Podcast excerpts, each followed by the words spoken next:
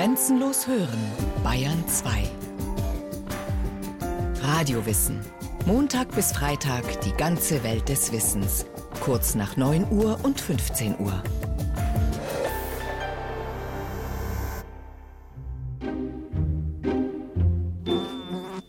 Dem Herrn Inspektor tut's so gut, wenn er nach Tisch ein wenig ruht. Da kommt die Fliege mit Gebrumm und surrt ihm vor dem Ohr herum. Wodurch zeichnet sich eine Fliege aus? Fliegen sind ja Dipteren, Zweiflügler.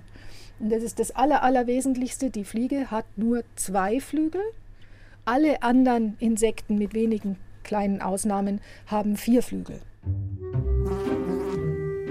Und aufgeschreckt aus halbem Schlummer schaut er verdrießlich auf den Brummer. Die böse Fliege. Seht, nun hat sie sich festgesetzt auf seiner Glatze. Man weiß ja, dass sie bloß zwei Flügel haben. Und hinten haben sie noch die kleinen Schwingkölbchen. Das sind die reduzierten Hinterflügel und die dienen der Flugsteuerung. Wart nur, du unverschämtes Tier, Anitzo, aber komm ich dir. Behutsam schleicht er nach der Tasse, dass er die Fliege da erfasse. Die haben im Flügelgelenk eine Gangschaltung. Die haben da winzigste kleine Skleritte, sagt man, also nicht Knöchelchen, sondern harte Chitinteile, die unterschiedlich einrasten können und dadurch dann den Flug verändern. Perdauz, darin ist er gewandt. Er hat sie wirklich in der Hand. Hier schaut er nun mit großer List, wo sie denn eigentlich wohl ist. Da, sie ist schon wieder frei. Ein Bein. Das ist ihr einerlei.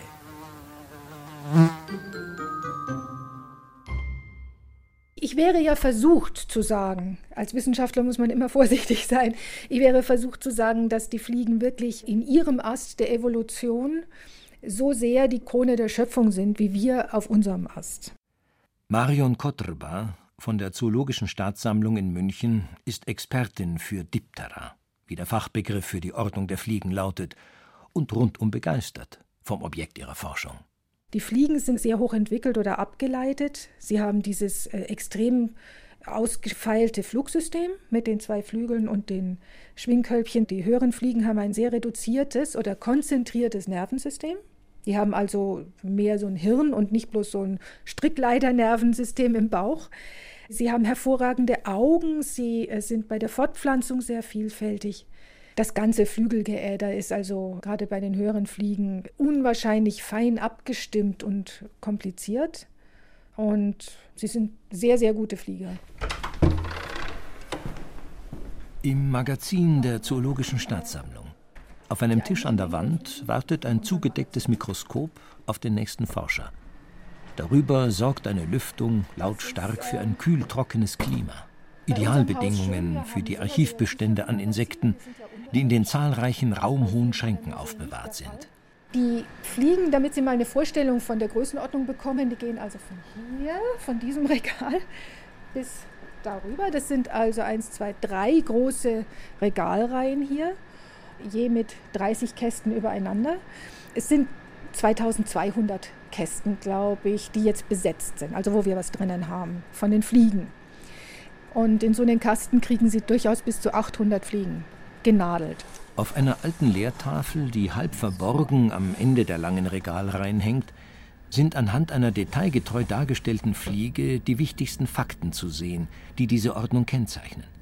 Zwei Flügel, Schwingkölbchen, Facettenaugen und sechs Beine, besetzt mit feinen Haaren, die in winzige Läppchen münden. Ähnlich wie Saugnäpfe ermöglichen sie es den Tieren, kopfüber an glatten Flächen zu laufen. Und hier oben sieht man die Entwicklung. Fliegen sind ja holometabol, das heißt, sie schauen als Larve völlig anders aus als erwachsenes Insekt.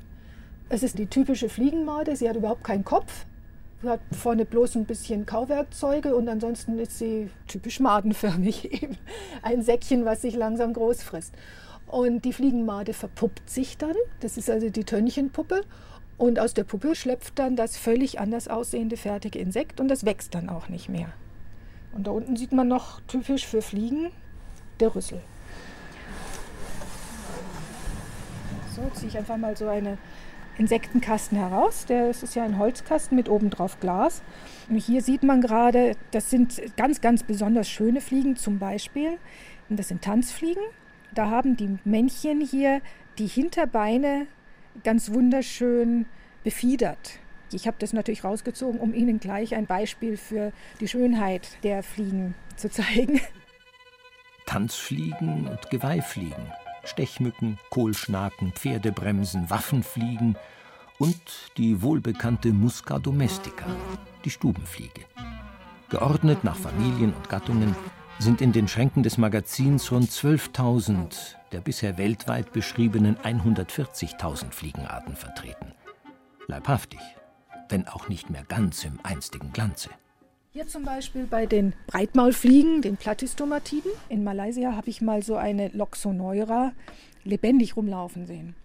Und was Sie hier sehen, das ist ein trauriger Abklatsch von der Schönheit tatsächlich im Gelände, wenn die leben.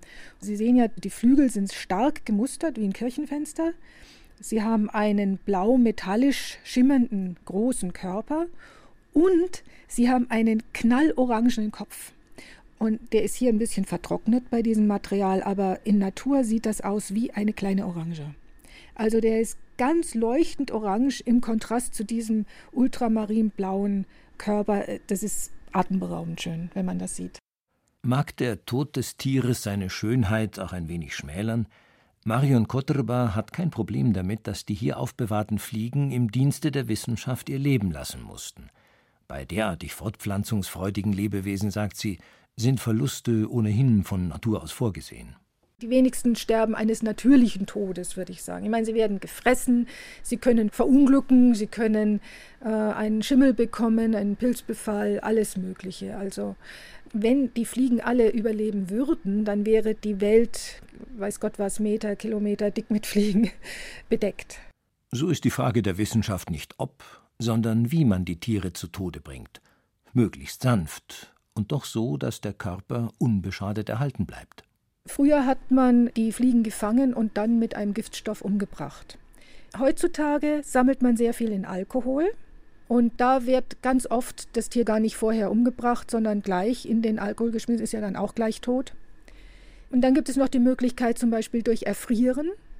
Das ist eigentlich relativ human in Anführungsstrichen, weil Fliegen frieren in der freien Natur auch manchmal ein, wachen dann halt wieder auf und in dem Fall wachen sie dann eben nicht mehr auf. Alles im Dienste der Wissenschaft. Die Fliegenforschung ist ein Gebiet, auf dem es noch viel zu entdecken gibt. In den Tropen kommt man einfach überhaupt nicht nach mit dem Beschreiben der neuen Arten. Wenn Sammelexkursionen stattfinden, auch nach Madagaskar oder so, da sind also viele Wissenschaftler weltweit damit beschäftigt, die Arten zu beschreiben. Und auch in Deutschland werden noch neue Arten gefunden. Sie saugt mit Gier verräterisches Getränke, unabgesetzt, vom ersten Zug verführt. Sie fühlt sich wohl und längst sind die Gelenke der zarten Beinchen schon paralysiert. Nicht mehr gewandt, die Flügelchen zu putzen, nicht mehr geschickt, das Köpfchen aufzustutzen. Das Leben so sich im Genuss verliert. Zum Stehen kaum wird noch das Füßchen taugen, so schlürft sie fort, und mitten unterm Saugen umnebelt ihr der Tod die tausend Augen. Fliegentod. Ein Gedicht von Johann Wolfgang von Goethe, der die Tiere auch in seinem Faust würdigte, indem er Mephisto als Fliegengott tituliert. Goethe steht damit ganz im Einklang mit der Symbolsprache der Völker, wo Fliegen für Krankheit und Unheil stehen und als Gesandte des Teufels gelten der allerdings, so jedenfalls behauptet es das deutsche Sprichwort, seine Fliegen in der Not durchaus auch mal frisst. Echte Sympathie für Fliegen scheinen nur die alten Ägypter gehegt zu haben. Ihnen galt das Tier, das sich so schwer abwehren lässt, als Symbol militärischer Tapferkeit. Besonders mutige Soldaten wurden mit einem goldenen Orden in Form einer Fliege ausgezeichnet. Mutig zieht auch der Held von Wilhelm Buschs gereimter Bildergeschichte Die Fliege in den Kampf. Erbarmungslos jagt der biedere Herr Inspektor dem Brummer hinterher, der seinen Mittagsschlaf gestört hat. Und um sie sicher zu bekommen, hat er den Sorgenstuhl erklommen. Rumbums! Da liegt der Stuhl und er, die Fliege, flattert froh umher. Da holt er aus mit voller Kraft. Die Fliege wird dahingerafft. Und fröhlich sieht er das Insekt am Boden leblos ausgestreckt. Erquicklich ist die Mittagsruhe, nur kommt man oftmals nicht dazu. Ich habe, was die großen Fliegen betrifft, im Laufe meines Lebens gelernt, die relativ zuverlässig zu fangen und dann setze ich sie vors Fenster und entlasse sie ins Freie. Martin Heisenberg, Seniorprofessor für Neurogenetik am Rudolf-Virchow-Zentrum in Würzburg, ist den täglichen Umgang mit Fliegen gewohnt. Allerdings stehen weder Stuben noch Schmeißfliegen im Mittelpunkt seines Interesses, sondern die Essigfliege Drosophila, das am besten erforschte Insekt der Welt meine Vorgänger in der Fliegenforschung, die vor über 100 Jahren über biologische Probleme gearbeitet haben, haben irgendwann mal entschieden, dass diese Fliegen sich gut im Labor züchten lassen. Und der Grund, dass man heute so gerne mit dieser Fliege arbeitet, liegt genau darin, dass man schon so viel weiß über die Gene und das, was die machen. Und wir können einzelne Zellen genetisch manipulieren, wie man das nennt, verändern, so dass sie zum Beispiel einfach stumm sind und auf diese Weise rauskriegen, wie im Gehirn irgendein Verhalten entsteht. Was geht im Kopf einer Fliege vor? Je intensiver sich die Wissenschaft mit dieser Frage beschäftigt, desto deutlicher kristallisiert sich heraus, dass Fliegen nicht nur Wahrnehmungsvermögen besitzen, sondern auch Erinnerungen und die Fähigkeit, Entscheidungen zu treffen, dass sie Aggression empfinden und unter Frustration leiden können. Und, die neueste Erkenntnis der Forscher, im Laufe ihres Lebens, das übrigens im Schutz der Gefangenschaft rund 200 Tage währen kann, ein Vielfaches der Lebensdauer in Freiheit, im Laufe ihres Lebens können Fliegen offenbar dazulernen und dabei auch ihre Verhaltensmuster ändern. Das widerspricht allen bisherigen Behauptungen der Verhaltensforschung. Bestimmte Reaktionen auf Außenreize seien angeboren und somit für immer festgelegt. Sie liefen, egal ob sinnvoll oder nicht, stets gleich ab. Wenn ein bestimmter Reiz auftauchte, dann hat das Tier Reis ausgenommen und dann hat man gesagt, ah, das ist angeborenes Verhalten, weil sie das in dem Glas nicht hat lernen können vorher. Aber wenn man das im Labor jetzt untersucht, dann kann man rauskriegen, dass das gar nicht fest verdrahtet ist, sondern wenn die Fliege keinen Erfolg hat mit ihrem Reis aus, wenn das sich durch das Weglaufen an der Lage für sie gar nichts ändert, dann stellt sie das Verhalten ein und, äh, und macht es nur noch sehr selten. Und das heißt, sie muss ständig vom Erfolg ihres Verhaltens lernen und abspeichern, wann sie dieses Verhalten einsetzen muss. Ein anderes Ergebnis der Studien? Fliegen haben offenbar Erinnerungen, die aus ihrer Zeit als Larve stammen. Man kann die zum Beispiel auf Apfelbrei halten oder auf Zwiebelbrei und in einem Fall mögen die erwachsenen Fliegen dann später Apfelgeruch lieber oder Zwiebelgeruch. Wie aufregend und gleichzeitig schwierig es ist, derartige Erkenntnisse wissenschaftlich zu erhärten, zeigt Martin Heisenberg am Beispiel der Untersuchungen zum Schlafverhalten als das anfing, die Schlafforschung bei Drosophila, da hat irgendjemand einfach gesagt, die kann ja die Augen nicht schließen und sich auch nicht auf die Seite legen, aber sie kann einfach regungslos dastehen. Und wenn das länger als fünf Minuten ist, dann nennen wir das Schlaf.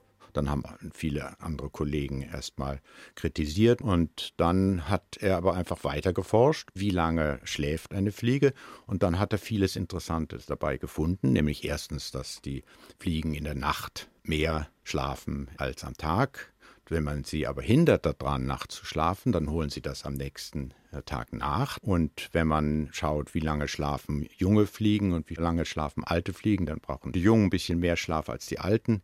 Wenn man ihnen Kaffee zu trinken gibt, dann schlafen sie weniger. Wenn man ihnen Schlafmittel einflößt, dann schlafen sie mehr.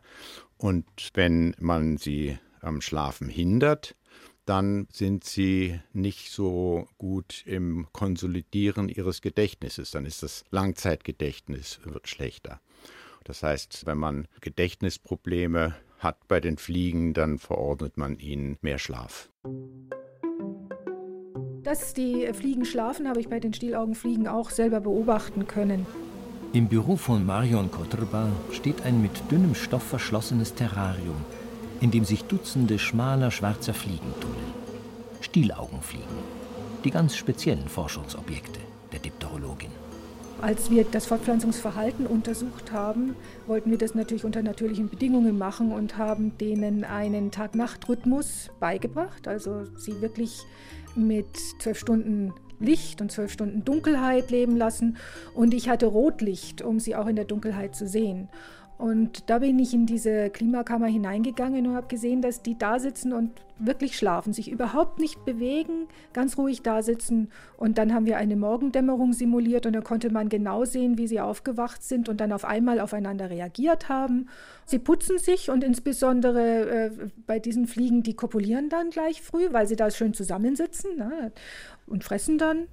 Ein Schälchen mit Honig und eines mit Hefe stehen auf einem feuchten, leicht angeschimmelten Vlies, das für die fliegenfreundliche Atmosphäre im Terrarium sorgt. Kotrba, von Kollegen gerne scherzhaft als Herrin der Fliegen tituliert, kann durch die sparsame oder großzügige Zuteilung von Futter an die Larven steuern, ob die ausgewachsenen Tiere eher groß werden oder eher klein und somit auch, welche Stellung sie im Schwarm haben. Dazu muss man sagen, dass die Schlafgemeinschaften machen diese Stielaugenfliegen in der Abenddämmerung. Und die großen Männchen sind die zum Beispiel, die als erste an die Schlafplätze hingekommen sind, die sich da groß bekämpft haben und äh, so versucht haben, um die Weibchen zu werben und Rivalen zu vertreiben. Und die kleinen Männchen, die sind mehr so, haben sich äh, ruhig verhalten und sind dann erst so ganz zum Schluss noch gekommen und haben sich dazu gesellt. Und die Kleinen, die haben sich dann nur so ganz zuletzt noch schnell hingestohlen. Und dann aber, wenn der Große beschäftigt ist, auch mal ein Weibchen begatten dürfen. Und das fand ich recht lustig, weil die ja dann selber abschätzen können müssen, wo sie so in der Rangliste sind. Die Fliegenforschung. Ein weites Feld, in dem noch viele neue Erkenntnisse zu erwarten sind. Das betrifft auch die Studien zur Übertragung von Krankheiten durch Fliegen und Stechmücken. Die Liste ist schon jetzt lang. Sie reicht von Ruhr, Malaria und Gelbfieber über Denguefieber und Kinderlähmung bis hin zur gefürchteten Schlafkrankheit. Ich sage jetzt bloß Tsetse-Fliege, aber auch andere. Also es gibt äh, etliche Zweiflügler, die Blut saugen und die auch Krankheiten übertragen können. Das ist eigentlich das Schlimmste. Und dann gibt es noch einzelne Fliegen, die zum Beispiel Dasseln machen. Hautdasseln. Das kommt bei uns auch immer mal wieder vor, ausnahmsweise, dass ein Patient, der aus den Tropen kommt, zum Arzt geht und dann ihm wirklich aus einer Beule am Hals oder so eine Fliegenmade rausgeholt wird. Das ist zwar hässlich, aber nicht so schlimm wie die Krankheiten, die übertragen werden. Durch Reisende wie auch durch den weltweiten Austausch von Waren gelangen gefährliche Arten mehr und mehr in Regionen, in denen sie bisher nicht vorkamen. Ein Beispiel ist die aus Asien importierte Kirschessigfliege. Drosophila susukii, die zwar für den Menschen ungefährlich ist, in der Landwirtschaft jedoch erhebliche Schäden anrichtet. Das ist eine Fliege, die nicht nur an abgefallenes Obst geht, sondern an das frische Obst, an Beerenobst, die kann an Trauben gehen, die geht an eine große Vielfalt von Obst und sie kann das Obst wirklich am Baum schon schädigen. Und das ist für die Obstindustrie wirklich ein ganz großes Problem. Fliegen sind lästig, schädlich, manchmal sogar gefährlich. Und doch eine Welt ganz ohne Fliegen?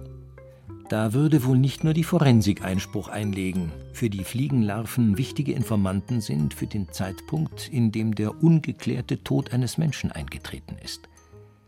Eine Welt ohne Fliegen, es wäre wohl eine Welt, in der bald der Mensch an sich dem Untergang geweiht ist. Das wäre eine Katastrophe, kann man wirklich sagen. Besonders die Fliegen und ihre Maden vor allem sind natürlich ganz wesentlich an der Zersetzung des biologischen Unrats beteiligt. Also Kot. Und generell ist es auch mit Kadavern. Also bei uns, wenn ein Kadaver rumliegt, wir haben das selber ausprobiert mit Schweinekadavern, innerhalb von zwei Wochen ist er so gut wie weg. Also sind gerade noch die Knochen da. Und wenn es keine Fliegen gäbe, dann würde das Monate dauern. Also die Fliegenmaden, die machen da ganze Sachen. Ne? Sie hörten Die Fliegen, ungeliebt und allgegenwärtig von Carola Zinner. Es sprachen Axel Wostri und Burkhard Dabinus. Technik Siglinde Hermann. Regie Eva Demmelhuber. Eine Sendung von Radio Wissen.